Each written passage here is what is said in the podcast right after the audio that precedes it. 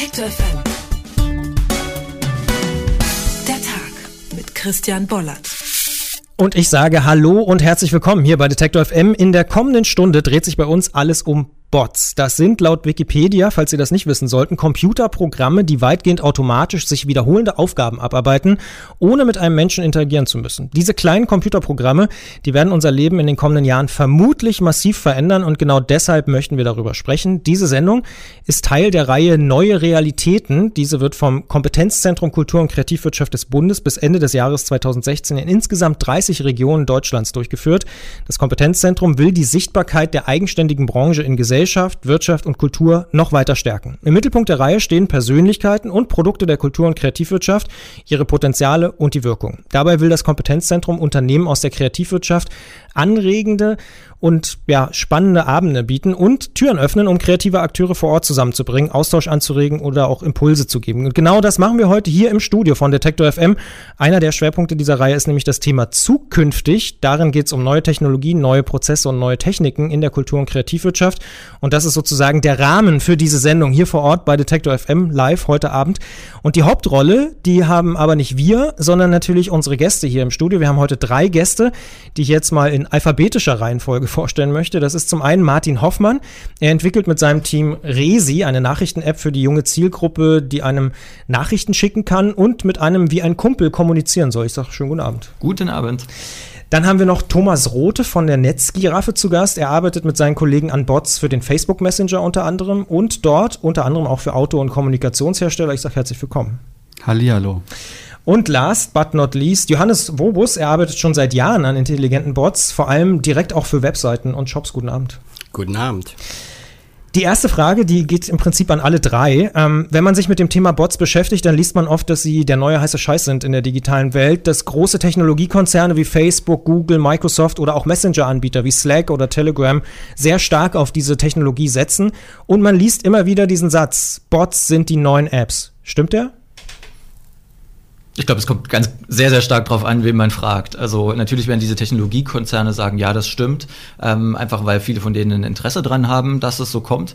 Ähm, auf der anderen Seite ist das, glaube ich, aber bei den Endnutzern tatsächlich noch nicht so richtig äh, angekommen. Also da ähm, dauert es vielleicht sogar noch eine Weile, eine ganze Weile, bis die überhaupt mitkriegen, was da passiert. Ähm, aber ich glaube, Fakt ist, dass sich da gerade was passiert und das macht so spannend. Das habe ich auch übrigens festgestellt im Vorfeld, wenn wir mal so rumgefragt haben, wisst ihr, was Bots sind? Haben die meisten gesagt, äh, was, wie bitte und so. Also es scheint noch nicht so wahnsinnig, ist ein Hype-Thema in der Branche, glaube ich, aber in der breiten Bevölkerung ist es noch nicht so groß angekommen. Wie sehen die anderen das? Ist es, werden Bots die neuen Apps? Ist das überhaupt, kann man das so sagen? Ja und nein. Es, äh, es ist immer eine Frage des Anwendungsszenariums. Ähm ob ein Bot ein App wird, ob äh, die Bots Apps, äh, die, die Rolle der Apps äh, ersetzen werden. Man kann das nicht pauschal beantworten. Thomas? Ja, ich finde, das hat das Potenzial, aus einer Nische wirklich ein hervorragendes Medium zu werden, weil Reichweite und Einsatzmöglichkeiten dieser Bots einfach überhaupt noch nicht vorstellbar sind und ähm, was man damit machen kann. Daher finde ich, ist das äh, extrem großes Potenzial. Und genau darüber wollen wir sprechen nach dem nächsten Song Emmanuel and the Fear, Someone May Fall Asleep.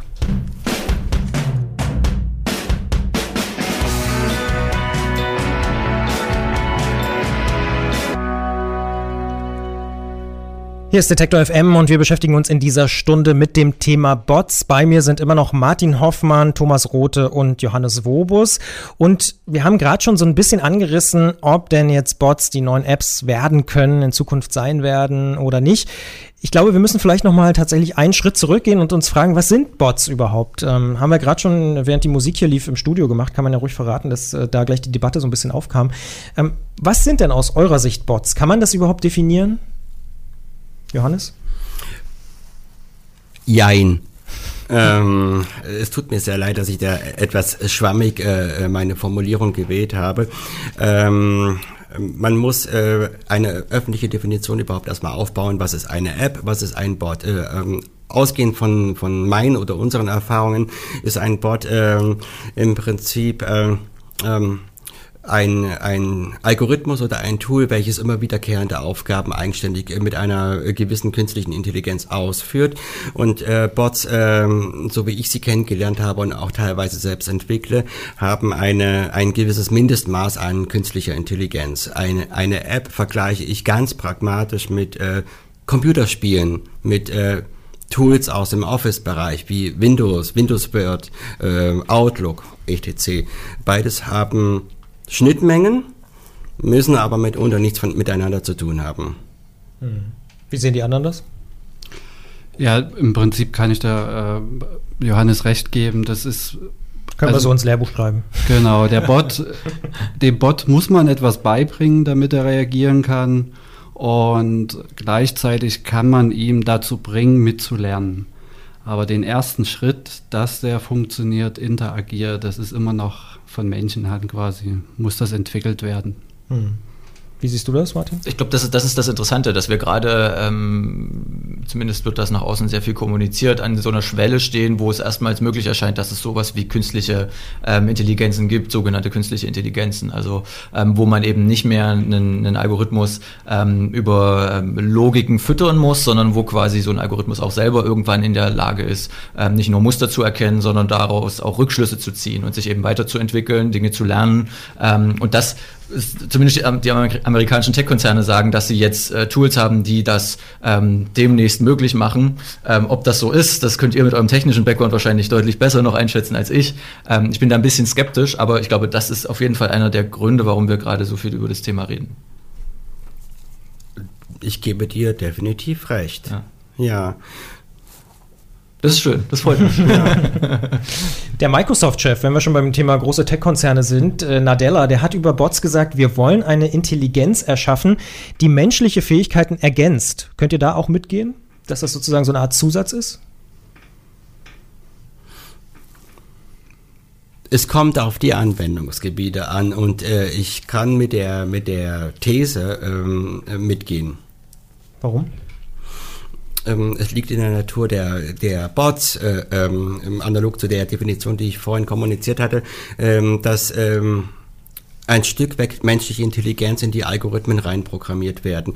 Wobei man sich natürlich auch in der äh, Bot-Herstellung ähm, sich überlegen muss, äh, wie viel Intelligenz programmiere ich da rein, gemessen an den Aufgaben, die der Bot äh, durchzuführen hat. Mhm.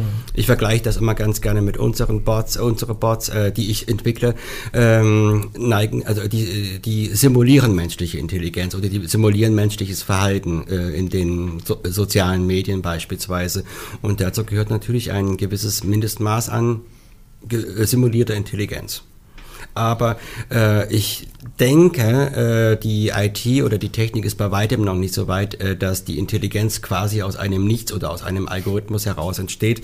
Und äh, die äh, Automatismen und Algorithmen sind äh, immer noch angewiesen auf ähm, ähm, ähm, das Einprogrammieren einer vermuteten Intelligenz. Mhm. Also man ist im Prinzip angewiesen auf die Intelligenz der Programmierer. Also auf euch. Und auf die Konzepte, die wir uns jeden Tag auszudenken haben. Hm. Da sind wir beim anderen Thema, was mich persönlich auch interessieren würde. Ihr beschäftigt euch alle irgendwie anders mit Bots, aber trotzdem ähm, quasi alle. Was fasziniert euch denn an dieser Idee? Warum macht ihr das? Könnt ihr auch irgendwas anderes machen? Ja, ich, ich finde es sehr spannend, ähm, den Einsatz zum Beispiel für Marken, für Großunternehmen, den Kunden über zum Beispiel einen Nachrichtenbot zu beraten, zu einem Ziel zu führen. Oder wo ich denke, das größte Potenzial drin steckt, ist, ähm, die Interessen des Kunden herauszufinden in Form von Fragen, Kommunikation, um dann zu sagen, hey, pass auf, ich glaube, das Produkt oder das Produkt könnte perfekt zu dir passen. Du arbeitest bei Netzgiraffe. Ähm, an was denkt ihr da konkret? Also gibt es da irgendwie Sachen, an denen ihr direkt arbeitet, über die ihr auch reden dürft? Ja, zum Beispiel ist der Einsatz im Tourismusbereich geplant, dass man ähm, das Unternehmen anschreibt, ich suche eine Reise, eine Surfreise. Und der Bot stellt gezielt Fragen, bist du Anfänger, welcher Zeitraum, möchtest du ein bestimmtes Land, möchtest du mit Bus, Flug, um was sollen wir uns noch kümmern, sollen wir an das denken? Und zum Schluss habe ich im Prinzip einen Callcenter-Mitarbeiter so viel Information zugespielt, dass es eigentlich noch schneller zu einer Buchung einer Reise kommen kann. Also sozusagen so eine Art Vorstufe für die Kundenakquise, oder? Zum Beispiel, genau. Oder Kundenberatung. Mhm.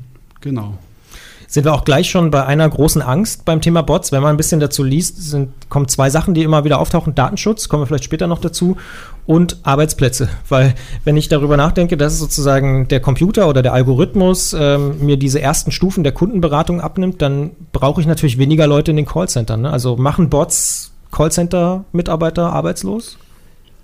Das ist das Thema, was heiß diskutiert wird, auch in Deutschland. Das lese ich in einigen Portalen. Ich glaube, alle Bereiche werden die Bots die nächsten fünf Jahre noch nicht abdecken. Dafür ist das noch in den Kinderschuhen und es gibt immer noch, denke ich, Bereiche, die einfach durch diese Automatismen nicht abgedeckt werden können.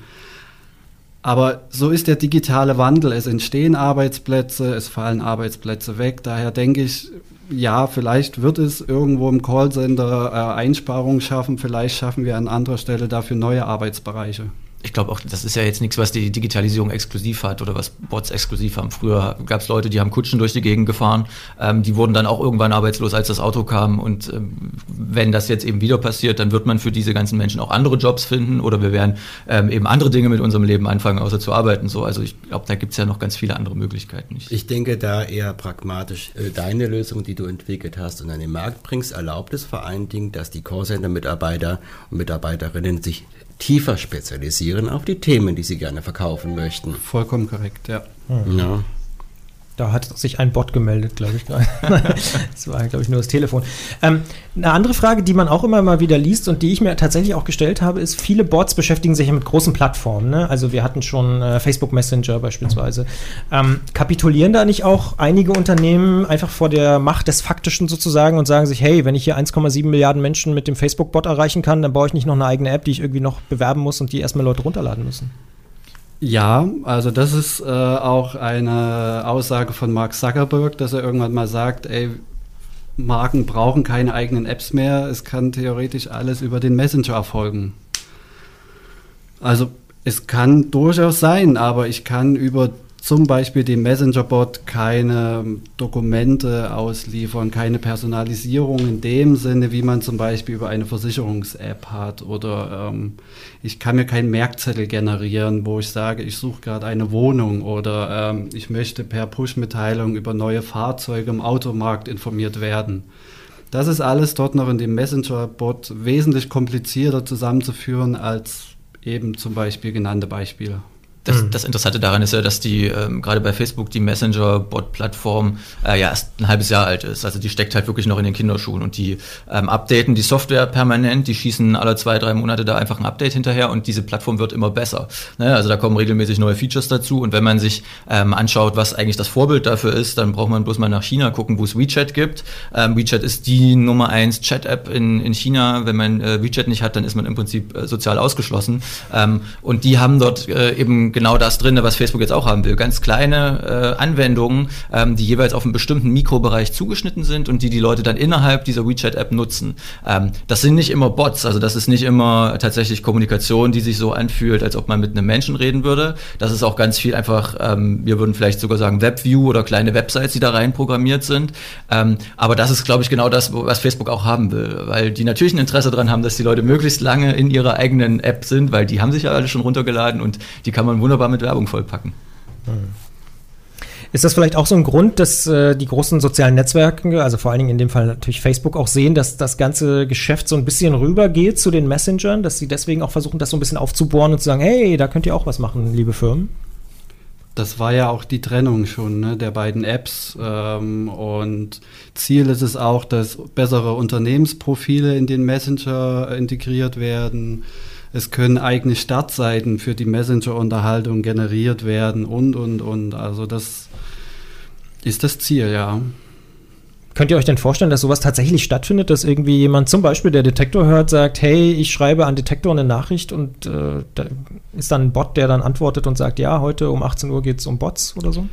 Genau, also das ist jetzt auch mein Schwerpunkt gerade in der Entwicklung, quasi die Unterhaltung, die ich suche, indem ich auf Fragen antworte, Fragen durchsuche Oder er gibt mir sogenannte Kurzantworten. Ich reagiere auf die Kurzantworten, muss mir natürlich den Dialogstrang merken, gewisse Verzweigungen eingehen, dass er sagt blau, rot, grün und dann äh, aus Holz oder aus Plaste. Ja, und das sind ja eine unglaubliche Möglichkeit quasi. Also das ist das, was heute schon möglich ist sozusagen. Ja. ja. Auch äh, kann seit ein paar Wochen auch der Bestell- oder beziehungsweise Kaufprozess in dem Messenger abgedeckt werden, sodass ich ihm sage, das ist das Produkt und das kannst du jetzt bezahlen über den Messenger und ähm, im Anschluss entweder das digitale Produkt zum Download oder wir schicken es dir. Wo seht ihr denn die Potenziale dieser Technologie der Bots, wenn wir jetzt schon die ganze Zeit darüber reden? Also was ist das, wo ihr denkt, da passiert noch was? Ich glaube vor allem, dass, dass Bots da gut sein äh, können, wo sie besser sind als Menschen. Und äh, das kann immer dann passieren, wenn es um Daten geht. Ähm, das heißt, große Datenmengen auszuwerten, äh, zu gucken, gibt es dort Muster ähm, und die dann wieder ähm, so zu verarbeiten, dass was Sinnvolles am Ende dabei rauskommt. Das halte ich für, für eine Möglichkeit, die durchaus irgendwie annehmbar sein kann. Also ganz, ganz simples Beispiel ist eine Wettervorhersage. Es gibt jede Menge Wetterdaten da draußen und die kann eben so ein, so ein Bot letztendlich personalisieren für jeden einzelnen Nutzer, je nachdem, wo er sich gerade befindet und kann die dann im Prinzip dem, ähm, dem Nutzer quasi in einem Dialog widerspiegeln. Das ist relativ simpel, ähm, aber da kann man sicherlich noch viel, viel mehr sich irgendwie ausdenken, was da, was da theoretisch möglich ist. Und ich glaube, dass ähm, dass äh, gerade in dieser, also dass, dass die spannende Frage eigentlich ist, wie weit wir überhaupt gehen müssen mit dieser Simulation ähm, von menschlichen Gesprächen, ähm, wenn es zu dem Thema Bots kommt. Also ähm, es gibt ja das, das sogenannte Uncanny Valley, das ist so eine, so eine Theorie, ähm, die besagt, dass äh, Menschen nur akzeptieren oder einen Bot nur so lange gut finden, ähm, bis er ein bestimmtes Maß an Intelligenz erreicht hat. Ähm, und wenn er das erreicht hat, dann fällt die Akzeptanz schlagartig ab, ähm, bis der Bot dann wirklich richtig intelligent ist. Ähm, und äh, ich glaube, für, für Entwickler oder für Leute, die sich in dieser, mit diesem Bot-Thema auseinandersetzen, ist es sehr, sehr spannend zu gucken, wo genau ist diese Grenze ähm, und reicht es vielleicht in manchen Fällen auch, wenn ähm, man sich andere Lösungen überlegt und da tatsächlich dann gar nicht so was wie ein Chat oder ein, eine Diskussion zwischen Nutzer und ähm, Algorithmus stattfindet. Mhm. Dann will noch jemand was ergänzen? Also ähm, ja, ich sehe noch ein großes Potenzial bei Produktberatungen zum Beispiel für, sagen wir jetzt mal, Automarken oder ein vielleicht weltweites äh, Möbeleinrichtungshaus, wo ich in dem Bot sagen kann, ich habe eine Frage zu einem Möbelstück und gebe die Artikelnummer an und er fragt mich dann, möchtest du das Datenblatt, möchtest du eine Aufbauanleitung, möchtest du eine Ersatzschraube, brauchst du Zubehör und, und, und. Und ich kann ihm auch dann direkt auf Videos bei YouTube weiterleiten und, und, und. Und so habe ich im Hintergrund einmal sein Problem gelöst, was ja der Bot machen soll. Und ich kann natürlich dann für mich als Marke des Möbelinstitutes mir merken im Hintergrund, ach ja, der hat ja ein so und so Regal und äh, vielleicht kann ich ihn in Zukunft über den Bot auch nochmal informieren. Mhm. Johannes wollte auch noch was sagen. Mm, ich sehe ein Potenzial in den Bots in zwei Sachen, ausgehend von, von meinem Job. Äh, das eine wäre äh, das Abarbeiten sogenannter lästiger Arbeitsschritte. Ja, und das zweite von Martin so ein Genau, bisschen, also klassische Automatismen. Ja. Und das zweite, was unser Schwerpunkt ist, ist das Kennenlernen von völlig unbekannten Personen, die eventuell Zielgruppe von einem Geschäft werden könnten. Mhm. Ne? Und ähm, da dreht sich der äh, äh, Bogen zu Punkt 1. Ähm, man, ähm, man kann über Bots zum Beispiel äh, prüfen, über was wird jetzt derzeit gesprochen in den sozialen Medien in welcher Intensität wird in die, äh, über die Themen in den sozialen Medien gesprochen. Äh, existieren rund um die Themen Schwerpunkte Vulgärausdrücke, die auf negative Aspekte hindeuten. Sowas lässt sich per Bot äh, erfassen, auswerten und äh, auf Basis der Datenlage nach entsprechender datenschutzrechtlicher Aufbereitung und Anonymisierung der Identitäten ähm, kann man hieraus ähm, Marketingstrategien ableiten, Textstrategien ableiten. Und darin sehe ich ein, enorm, äh, ein enormes Potenzial. Mhm. Dann werden wir vielleicht auch mal ein bisschen konkreter und sprechen über die, die Projekte, die ihr macht, zumindest schon mal über das erste, über das von Martin. Ähm, Apps, die wissen, worauf ich persönlich gerade Lust habe oder was ich vielleicht auch gerade wissen will, das könnte auch die Zukunft des Journalismus sein oder sagen wir mal eine Zukunft des Journalismus. Einige große Medienhäuser wie CNN beispielsweise, die haben schon so Messenger-Apps mit Chatbots auf den Markt gebracht. Ähm, die personalisieren Nachrichten per Messenger dann auf Smartphone, Apps, mit denen ich auch direkt in Kontakt treten kann und auch Fragen stellen kann. Äh, ihr macht mit Resi eine deutsche App. Ähm, sie wird von deinem Team entwickelt. Du warst zuletzt übrigens auch äh, Social Media Chef der Welt. Ähm, und ihr wollt eure Nutzer rund um die Uhr mit Nachrichten versorgen. Warum brauche ich als junger Smartphone-Nutzer denn eure App? Ich glaube, ähm, dass es da draußen durchaus einen Überfluss an Nachrichten gibt. Also äh, was uns vollkommen klar ist, ist, dass wir jetzt nicht in, in Konkurrenz mit Spiegel Online und Süddeutsche.de treten müssen, was äh, die Masse an Nachrichten äh, angeht. Das wollen wir gar nicht, das werden wir nicht schaffen. Ähm, worum es uns geht, ist eigentlich eher so eine Art Filterfunktion einzun einzunehmen, ähm, zu gucken, was äh, von den ganzen Themen, die da draußen virulent sind, ist tatsächlich wichtig und relevant. Ähm, das dann eben so aufzubereiten in unserer App, dass es den Leuten Spaß macht ähm, und es eben dann äh, ähm, durch Personalisierungsmöglichkeiten auch an die Leute zu bringen. Äh, man muss sich das bei uns so vorstellen, dass ähm, man sich die App runterlädt. Also das ist tatsächlich eine App, die nicht in einem Messenger integriert ist, also nicht bei WhatsApp, nicht bei Facebook Messenger ähm, oder Telegram. Nicht bei WeChat. Nicht bei WeChat, genau, Chinesisch äh, kann ich leider nicht so gut. Ähm, also man lädt sich diese App runter im App Store ähm, und dann äh, kommt man direkt in den Dialog und wird quasi angeschrieben von ähm, dem Bot, der auf der anderen Seite sitzt. Ähm, wird man begrüßt, ähm, man kriegt äh, eine kurze Einführung, wie die Funktionen äh, in der App sind ähm, und man navigiert sich im Prinzip innerhalb dieser App, indem man auf Buttons klickt ähm, und dadurch eben äh, im Prinzip das Gespräch steuert. Der eine oder andere kennt es vielleicht noch, früher gab es diese Text-Adventure, äh, wo man zwischen verschiedenen Antwortmöglichkeiten eins, zwei oder drei wählen konnte und dann je nachdem, was man ausgewählt hat, hat, kam man dann eben weiter. Ähm, und so auf diese Art und Weise versuchen wir eben auch Nachrichten zu präsentieren. Ähm, und das Ganze eben ähm, mit einem Bot, der eine Persönlichkeit hat. Also wir haben sehr, sehr viel Zeit äh, investiert, um Resi, ähm, wie der Bot halt heißt, ähm, auch sowas wie ähm, Emotionen mitzugeben, äh, uns genau zu überlegen, welche Charaktereigenschaften hat die, was mag die, was mag sie nicht, welche Art von Humor hat die, wie tickt die, was hat die für Lieblingsfilme. Also da gibt's richtig ein Skript, äh, was wir geschrieben haben haben, was im Prinzip ähm, ihre Charakterdefinition ist. Ähm, und die scheint halt immer wieder durch, ähm, so dass sich das Ganze im besten Falle so anfühlt, als ob der Nutzer mit einem guten Freund chattet. Funktioniert das schon? Ähm, also das Feedback, was wir kriegen, ist ziemlich, ziemlich positiv. Ähm, wir, ich sehe regelmäßig bei Twitter Leute, die tatsächlich sowas schreiben wie ich liebe Resi.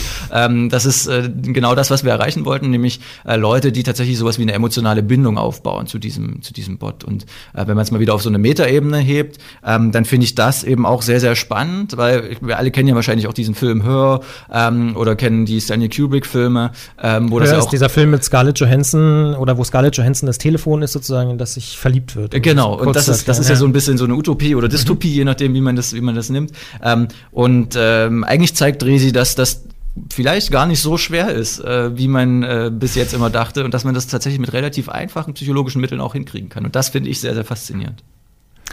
Aber stellen sich da nicht sofort auch moralische Fragen? Ja, total, permanent. Weil mein ganzes Leben ist äh, durchzogen von moralischen Fragen. Nein. Ähm, also klar, gerade journalistisch ist das natürlich spannend, weil ähm, es gibt ja sowas wie ein Objektivitätsprinzip im Journalismus. Ähm, und äh, die klassische Nachrichtenlehre sagt jetzt auch eher, dass man äh, sich äh, nicht mit einer Sache gemein machen darf und dass man äh, immer alle Seiten äh, widerspiegeln darf. Ich sehe das ein bisschen anders. Ich glaube, ähm, dass Resi im Moment, so wie sie jetzt ist, einfach nichts für alle Leute ist, ähm, aber für eine sehr spezielle Zielgruppe, die eben sehr ähnlich tickt, ähm, was ist. Aber es spricht ja nichts dagegen, die App zu erweitern und zu sagen, okay, warum sollten wir nicht früher oder später auch Charaktere ähm, hinzufügen, die ähm, eine andere Sicht auf die, auf die Welt haben, die ähm, einfach moralisch vielleicht andere Ansichten haben oder politisch andere Ansichten haben. Und dann können eben Nutzer entscheiden und ähm, vielleicht auch mit mehreren dieser Bots chatten ähm, und kriegen dann wieder ein relativ breites Meinungsspektrum. Spektrum abgebildet. Also sozusagen die Idee, die Filterbubble äh, wieder abzuschaffen, indem man einfach andere Filter schafft. ja, ich, ich bin, ich, ich, glaube nicht so, so wirklich an diese Filterbubble-Theorie, ehrlich gesagt. Ähm, ich glaube, da, da ähm, also wenn ich in meinen Facebook-Newsfeed zum Beispiel gucke, da sehe ich regelmäßig äh, Meinungen, mit denen ich nicht konform gehe. Mhm. Ähm, sagt ja auf Facebook selber, dass da mindestens 30 Prozent irgendwie drin sind, die, die nicht mhm. dem eigenen Meinungsspektrum ents, äh, entsprechen. Und ich glaube, dass das so ein Problem ist, was, ähm, worüber wir als Journalisten sehr, sehr gerne reden, aber was da draußen die Menschen ähm, gar nicht so wirklich interessiert. Mhm. Dann vielleicht noch mal ein anderes Thema. Ich habe heute noch mal in die App auch reingeguckt.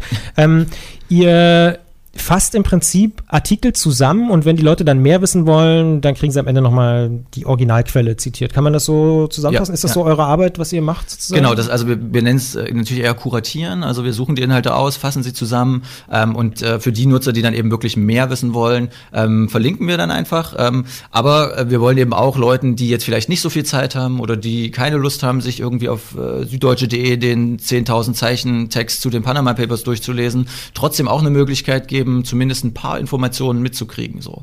Ähm, und äh, meine These ist auch, dass Leute sich Informationen, die ihnen in Dialogform vermittelt werden, viel, viel besser merken, ähm, als wenn sie einfach nur ähm, zugeballert werden mit Informationen. Ich meine, nicht umsonst sitzen wir jetzt hier und führen ein Gespräch. Ähm, das ist eine super, äh, super Methode, um einfach Inhalte zu vermitteln. Und ich glaube, dass das was ist, was, ähm, was Resi ganz gut macht ähm, und womit wir eben vor allem auch junge Leute erreichen können. Mhm. Zwei Fragen habe ich noch. Die erste ist, im Moment ist sie kostenlos. Wie wollt ihr Geld verdienen?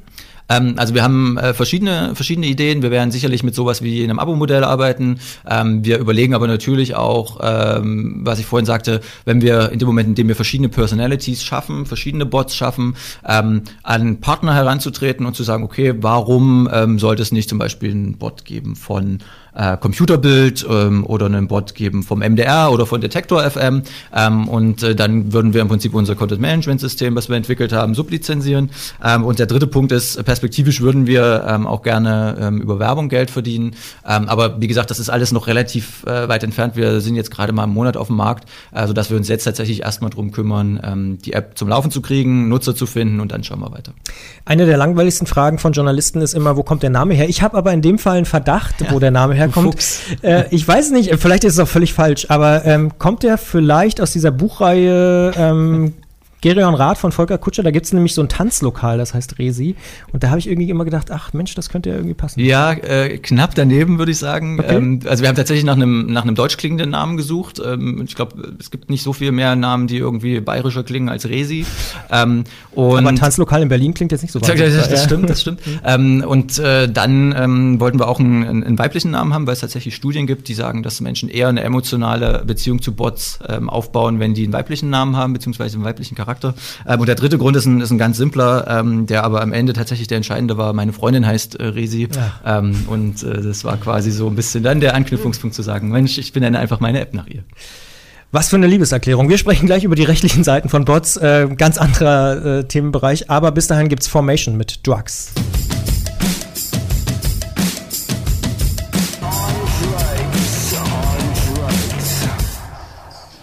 Hier ist Detektor FM mit der Themenstunde zum Thema Bots und wir haben jetzt schon viel über Chancen und Risiken von Bots gesprochen. Nun wollen wir die Perspektive noch ein wenig öffnen, denn ein spannender Aspekt ist das Thema Recht. Wer haftet eigentlich für den Bot? Gibt es einen Verbraucherschutz, wenn ich per Messenger eine Pizza bestelle beispielsweise? Und wo lauern die rechtlichen Gefahren bei der Kommunikation von Menschen mit Bots? Und was ist eigentlich, wenn Bots mit Bots kommunizieren? Das sind Fragen, für die wir uns Rechtsanwalt Thomas Schwenke mit dazu holen wollen. Er ist uns hoffentlich jetzt per Skype zugeschaltet. Guten Tag, Herr Schwenke. Hallo, Herr Bollert, ich grüße Sie. Ich grüße Sie. Ähm, kann denn das deutsche Recht überhaupt schon mit Bots umgehen?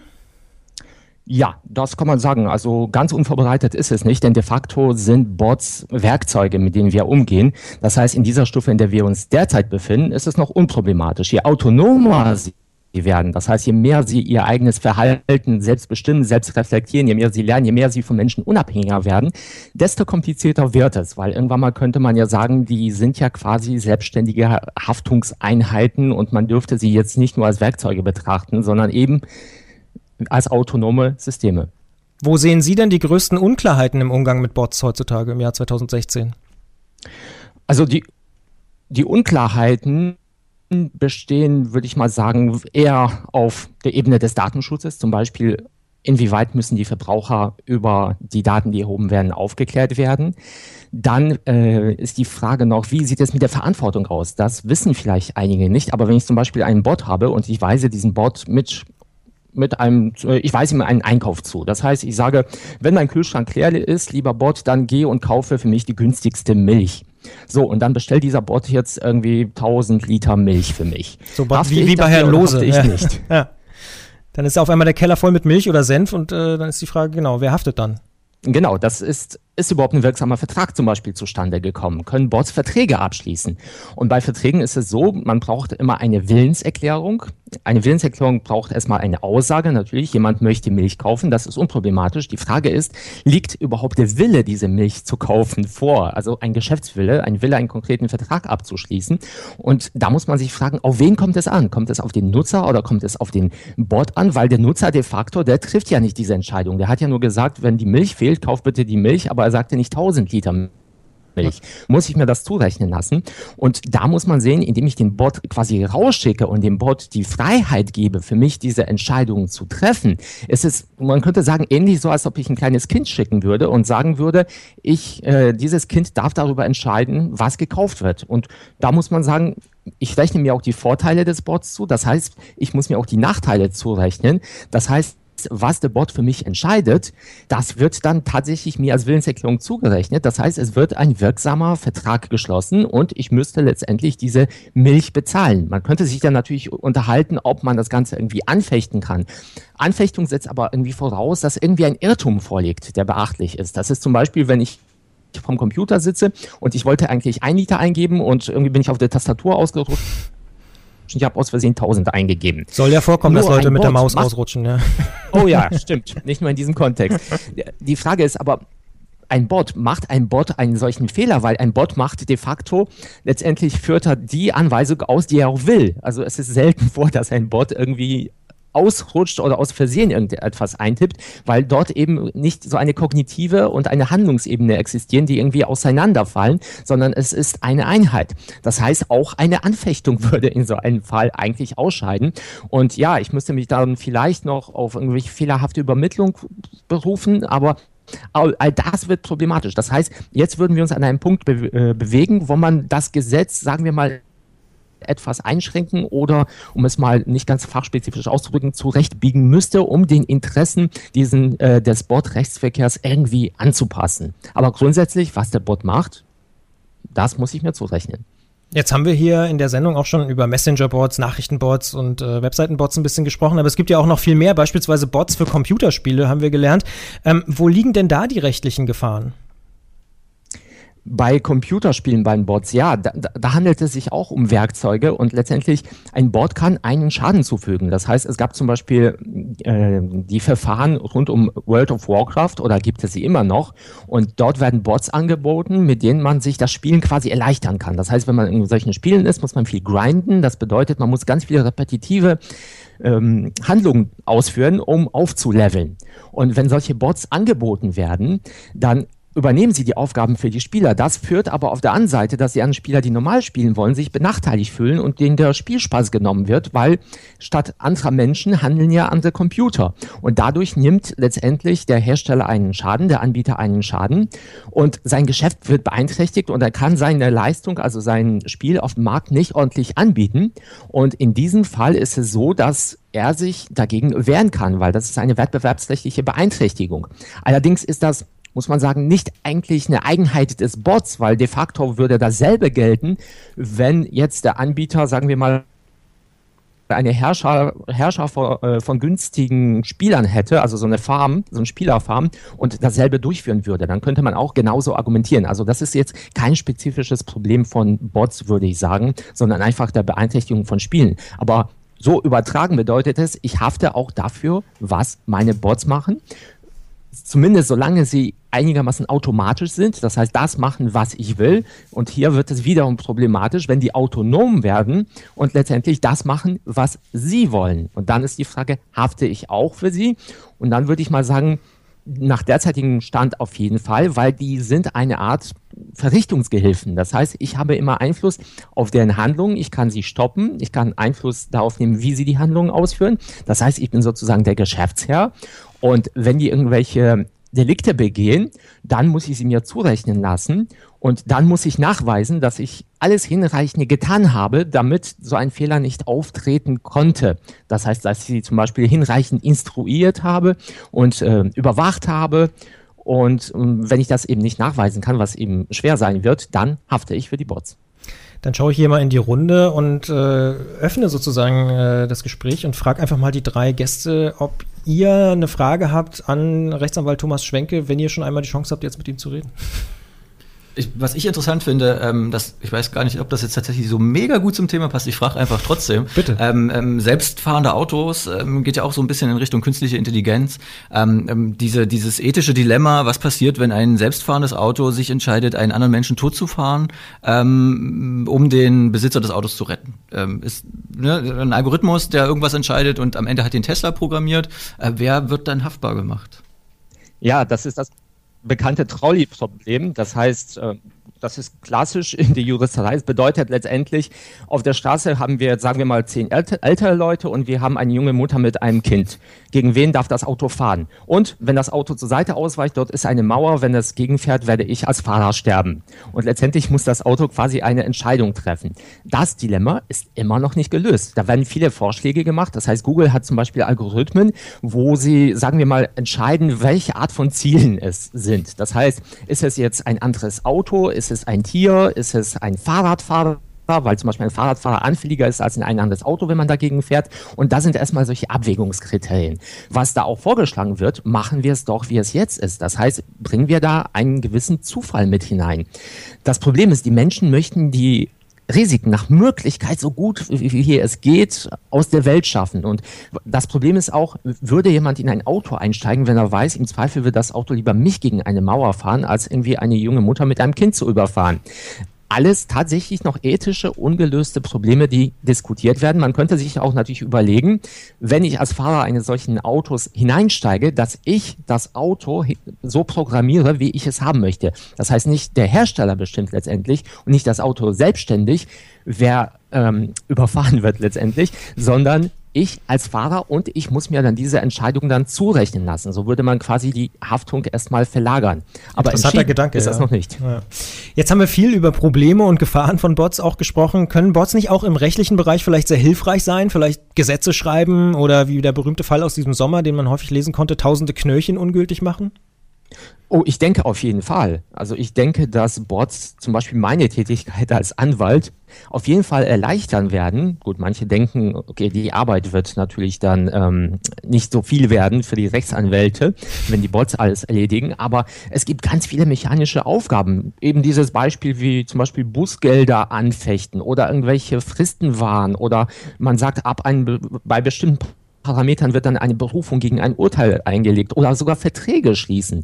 All diese mechanischen Aufgaben können natürlich von Bots schön und einfach übernommen werden. Wie gesagt, natürlich mit dem Risiko, wenn etwas passiert, dann hafte ich dafür. Das heißt, ich kann mir vorstellen, dass äh, beim Einsatz von Bots zum Beispiel eine spezielle Berufsha äh, Berufshaftpflichtversicherung abgeschlossen werden muss. Aber vorstellbar ist es auf jeden Fall. Ich denke, Bots werden dann an ihre Grenzen kommen, wo es, sagen wir mal, weniger auf reines Faktenwissen ankommt, auf reine Daten, sondern mehr auf Intuition und Einfühlungsvermögen, also was man so allgemeinhin als Bauchgefühl beschreiben könnte da wird das problematischer. Das sagt der Rechtsanwalt Thomas Schwenke im Gespräch hier bei Detektor FM live per Skype zugeschaltet. Wir entschuldigen die paar kleinen Aussätze, aber ich glaube, es war trotzdem sehr gut zu verstehen. Vielen Dank ähm, für diese Ausführungen zum Thema Bots.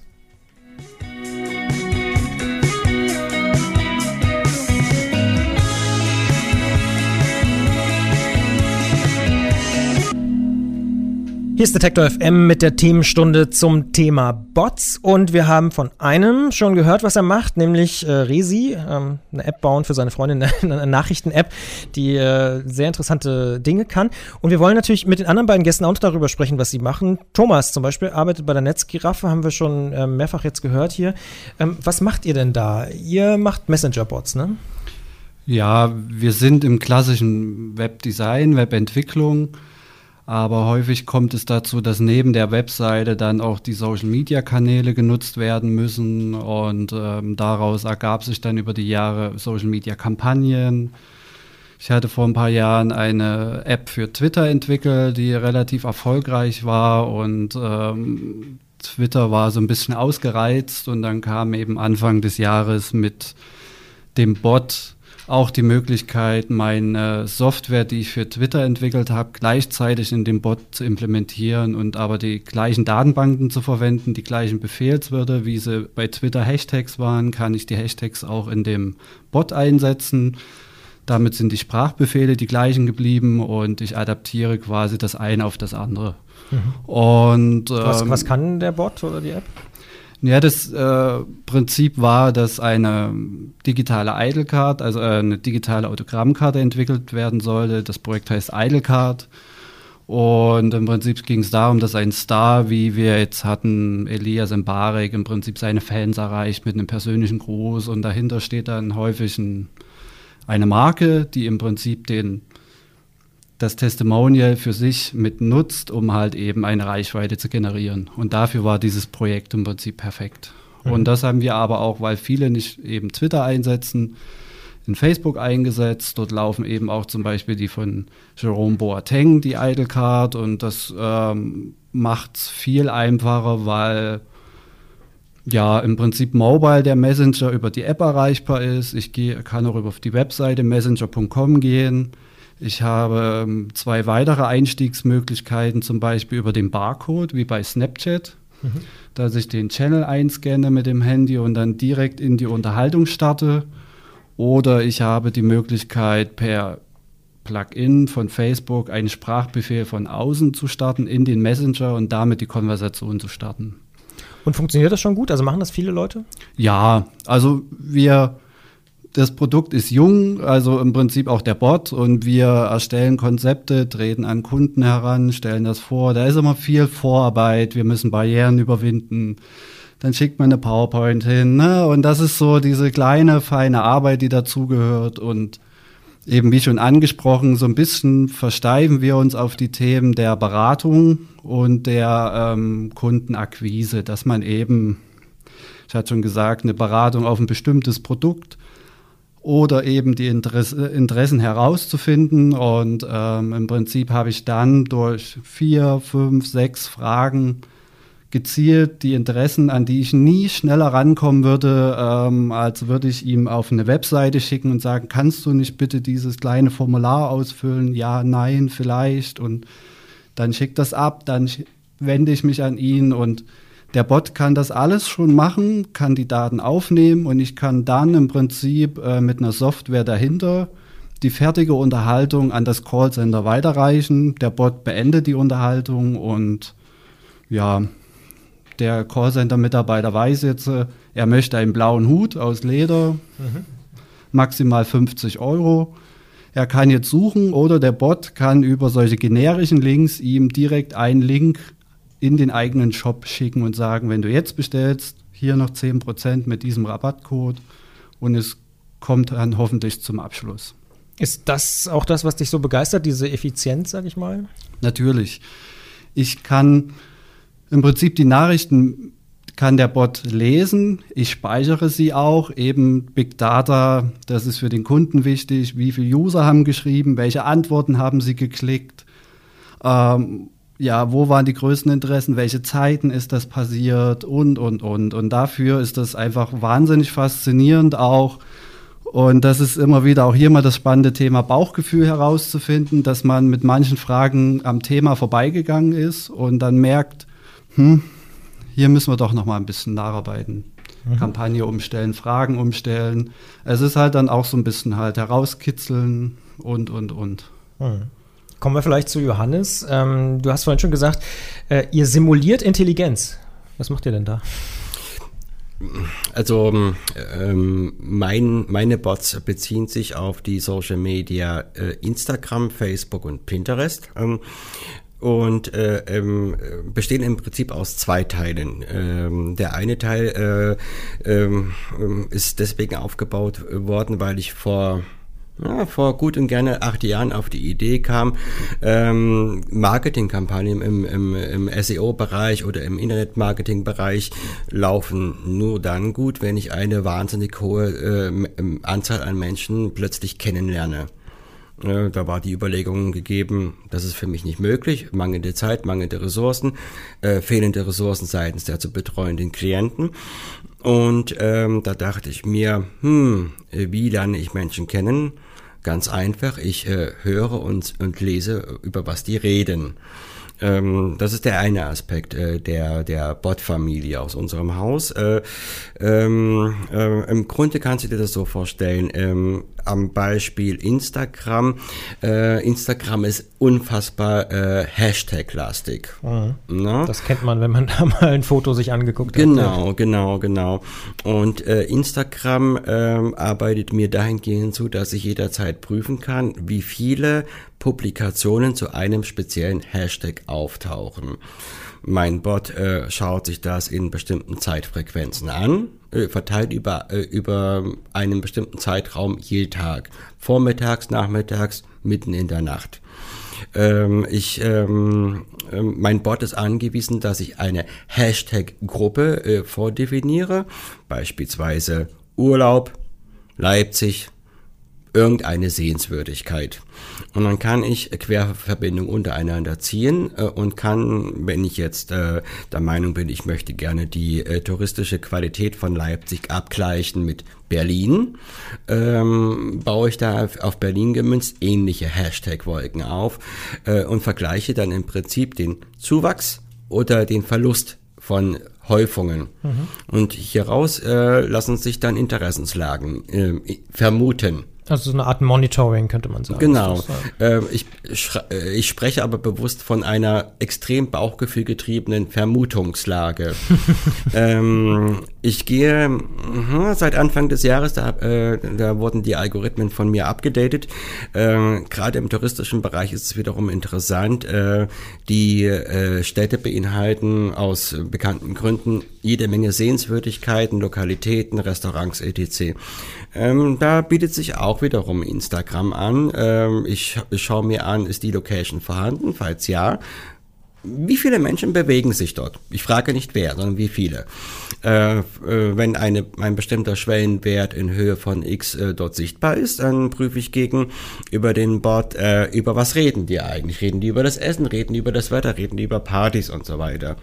Und hieraus lassen sich tiefergehende Interessenslagen ableiten, äh, die dann im Prinzip äh, zwei, zwei ganz konkrete Resultate produzieren. Das eine ist, ich plane auf Basis der Rohdaten ähm, ähm, ganz konkrete Marketingkampagnen im Interesse der Projekte, die zu betreuen sind.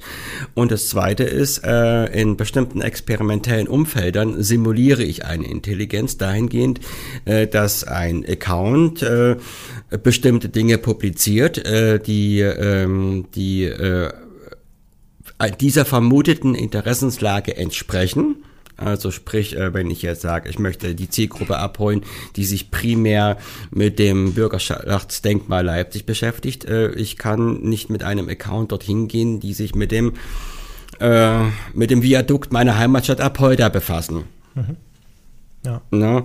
Äh, und ähm, dann äh, prüft ähm, der zweite Teil der Algorithmen nach, ähm, wann äh, sind die Identitäten aktiv ähm, äh, und äh, geht dann zu bestimmten Zeitpunkten ganz gezielt an die Identitäten heran und ähm, kommen ähm, na, und liked diese. Und dann prüft, äh, äh prüft man im Prinzip gegen Effekt, wie, wie stark ist die Zielgruppe dann bindbar. Mhm was dann wiederum Einfluss hat auf das äh, ganz normale Beratungsgeschäft. Ja. Dann kommen wir vielleicht, weil wir kommen tatsächlich jetzt so langsam schon wieder zum Schluss der Sendung. Eine Stunde ist zack vorbei ähm, zum Thema Bots. Doch nochmal zum Thema Datenschutz. Ich weiß, das ist eigentlich ein bisschen schlecht, wenn wir es jetzt nur in fünf Minuten diskutieren, aber äh, wir haben nicht viel mehr Zeit. Ähm, wo seht ihr im Datenschutz die größten Gefahren des Scheiterns? Also viele Experten sagen ja, das muss total personalisiert werden. Man muss eigentlich fast alles wissen über den Nutzer, wo der Standort ist, was er für Vorlieben hat, um ihm wirklich ein richtig guten, ein richtig gutes Erlebnis zu geben. Wie seht ihr das? Ist das eine große Gefahr? Ein Problem in Deutschland? Ähm, also ich sehe es jetzt aus meiner Sichtweise bei Facebook so, ich meine, wer Facebook nutzt, weiß, das ist eine riesen Datenkrake, aber es sei auch mal an der Stelle erklärt, dass der Messenger jeder Applikation, die ich dort einhänge, im Prinzip Zugriff auf die Nachrichten gibt, auf die öffentlichen Informationen und ich kann mir quasi die Nachrichten speichern, die Unterhaltung. Also sprich, im Prinzip der Messenger liefert an eine Drittapplikation die Daten weiter. So, und da sehe ich ähm, Gefahr eben durch amerikanische Software wieder, die nicht dem deutschen Datenschutz unterliegt, ne, dass man sich Baukästen nimmt, die wiederum die Daten, die ich eigentlich für meine Kampagne sammle, dann für sich weiterverwendet. Also das ist immer dieses äh, Problem dieser Drittsoftware, fertigen Baukästen, dass man ähm, mit anderen Ländern nicht konform ist oder die nicht mit uns konform sind. Hm. Wie sehen die anderen das Thema Datenschutz? Ich bin da relativ agnostisch. Also ich ähm, bin selber jemand, der sehr, sehr offen mit seinen Daten umgeht, aber ich glaube, das liegt auch dran, ähm, äh, weil ich verstehe, was da eigentlich passiert und ich glaube, ganz viele Menschen da draußen verstehen nicht, was passiert, wenn sie bei Facebook ihre Daten reingeben. Ähm, deswegen, ähm, natürlich ist das irgendwie ein Risiko.